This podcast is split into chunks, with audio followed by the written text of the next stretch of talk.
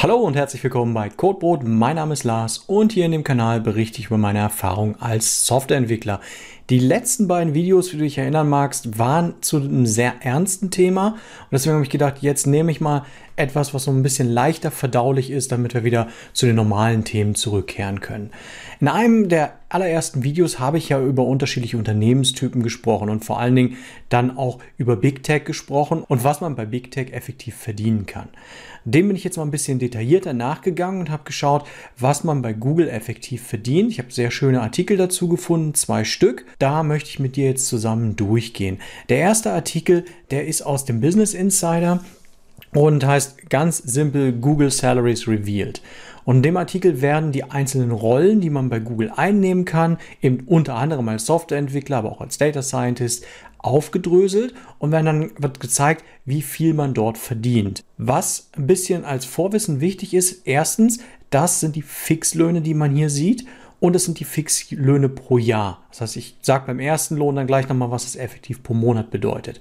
Es sagt aber auch gleichzeitig, dass diese Löhne, die du da siehst, eigentlich zu niedrig sind, weil die Boni noch fehlen. Im Regelfall, ähm, das habe ich auf einer anderen Webseite gefunden, kommen dann nochmal ein, ein guter Chunk, also eine zweistellige Prozentanzahl jährliche Boni dazu und Equity, also die Aktien und die Aktienoptionen sind auch noch nicht in dem Lohn drin. Das heißt, obwohl der Lohn hoch zu sein, zu sein scheint, ist es im Endeffekt nur ein Teil von Gesamtlohn.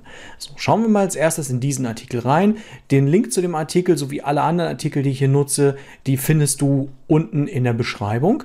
Und ich hangel mich mal ein bisschen ein paar, paar Zentimeter hier nach unten und hier sind eigentlich die, die wichtigsten Größen. Und zwar ist das der Software Engineer. Das ist also der Softwareentwickler oder Software Engineer, den man bei Google äh, als Job antreten kann. Und in der Mitte gibt es so diesen Software Engineer in Kalifornien und das sind 100.000 bis 350.000 Jahresgehalt.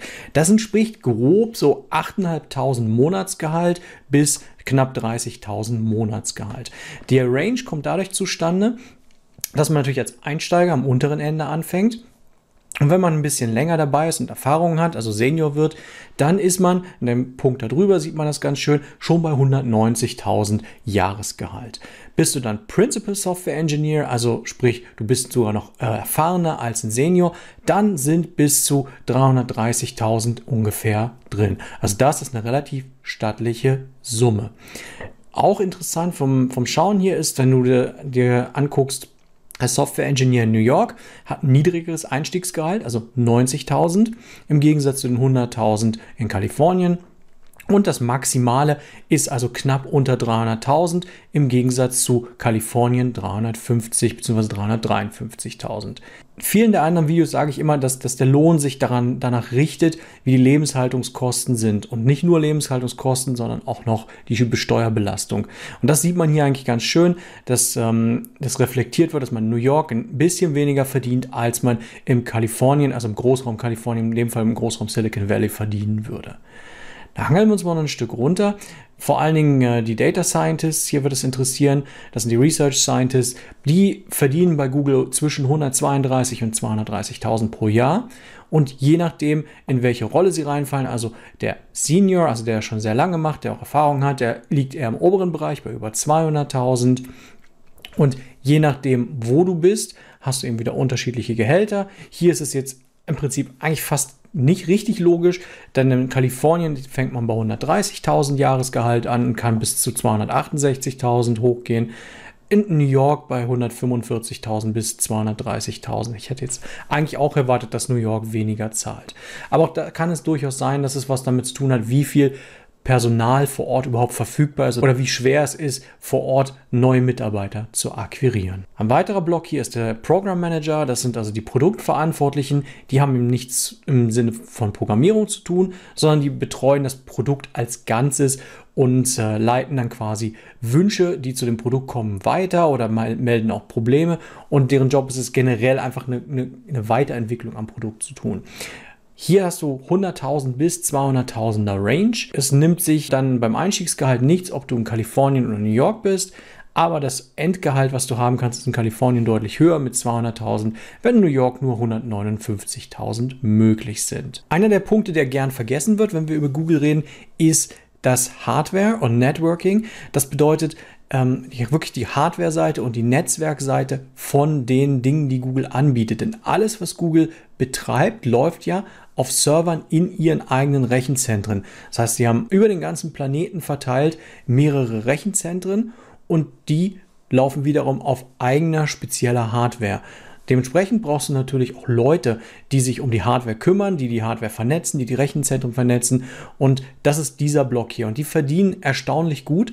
Damit habe ich persönlich jetzt nicht gerechnet. Ein Hardware-Engineer in Silicon Valley verdient zwischen 110 bis 243.000. Das ist also durchaus schon in der Region, wie du auch als Softwareentwickler verdienen würdest. Und ein Network-Engineer die also Netzwerkspezialisten, die sind mit 86.000 Dollar bis 220.000 Dollar dabei. Für diejenigen, die sich eher für User Experience interessieren, sind hier bei Google tatsächlich auch relativ interessante Löhne. Ich scroll mal ein kleines Stück hier runter. Wir haben den User Experience Researcher, der fängt relativ niedrig an, bei 100.000, hört dann bei 200.000 auf. Und das ist derjenige, der im Prinzip feststellt, ob die User Experience, die der Benutzende von den Google-Produkten erfährt, ob die gut oder schlecht ist. Und aufgrund dessen Analysen wird es dann weitergegeben an den Engineer, der ungefähr genau dasselbe verdient, hat ein bisschen höheren Einstiegslohn mit 116.000 pro Jahr und der fängt das an dann umzusetzen, was der ähm, Researcher herausgefunden hat. Dann haben wir den effektiven Designer noch dazu und der Designer ist wirklich das, was man als, als Interface-Designer nimmt, als User Experience Designer, der macht eben beides, sowohl ähm, das Interface selber zu designen, als auch ähm, die Abläufe zu designen.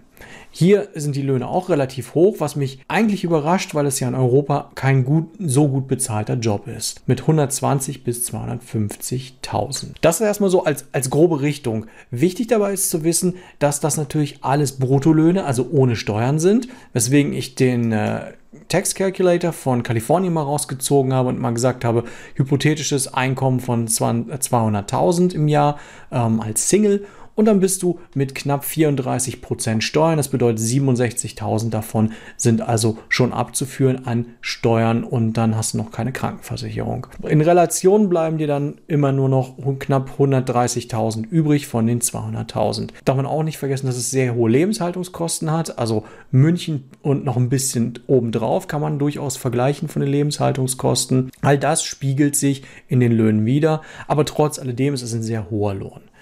Jetzt vergleichen wir mal mit Leuten, die bei Google arbeiten, die ein bisschen näher dran sind, nämlich von mir Luftlinie 30 Kilometer in Zürich. Scroll ich hier kurz mal nach oben, gibt es einen schönen Artikel, beziehungsweise gab es einen Artikel, der ist jetzt rund ein Jahr alt. Was verdient man bei Google? Und dieser Artikel beinhaltet eben auch die amerikanischen Löhne, wie man hier sieht, aber was viel spannender ist, ist, was man dann in Zürich verdient als sogenannter Zugler, also Züricher Googler. Und dort bist du mit 150 bis 200.000 US-Dollar ungefähr dabei. Und dann kannst du, damit es ein bisschen einfacher ist, sagen, wirklich eins zu eins sind das, sind das Schweizer Franken. Es ist, ähm, ist ein bisschen weniger, aber fürs Berechnen ist eins zu eins besser. Und das bedeutet wiederum in Euro, dass du dich in einer Range von 135.000 Euro bis 180.000 Euro Jahreslohn bewegst. Jetzt magst du dich wundern, warum das so viel weniger ist als in Kalifornien. Das liegt daran, dass die Steuerbelastung in der Schweiz sehr niedrig ist. Und jetzt, willkommen auf einer Behördenwebseite, habe ich da mal die Steuerbelastung der Schweiz rausgesucht.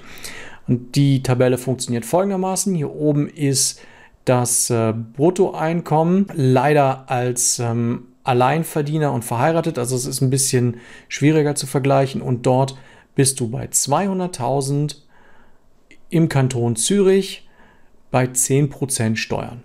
Und das ist schon ein gravierender Unterschied zu Kalifornien. Deswegen, Löhne richten sich wirklich nach vielen lokalen Gegebenheiten, unter anderem auch der Steuerbelastung. Das war's für den Moment. Ich hoffe, du hast ein bisschen mal ein Gefühl dafür gekriegt, was man bei Google verdienen kann, was man allgemein bei Big Tech verdient. Google ist natürlich eines der Unternehmen, was am besten zahlt, weil es sich auch die Leute wirklich aussuchen kann. Wenn du mehr wissen willst über Big Tech oder wie man sich bei Big Tech bewirbt. Lass es mich mal in den Kommentaren wissen, dann kann ich dazu gerne noch ein Video machen. Ansonsten freue ich mich darauf, dich im nächsten Video wiederzusehen. Mach's gut, tschüss.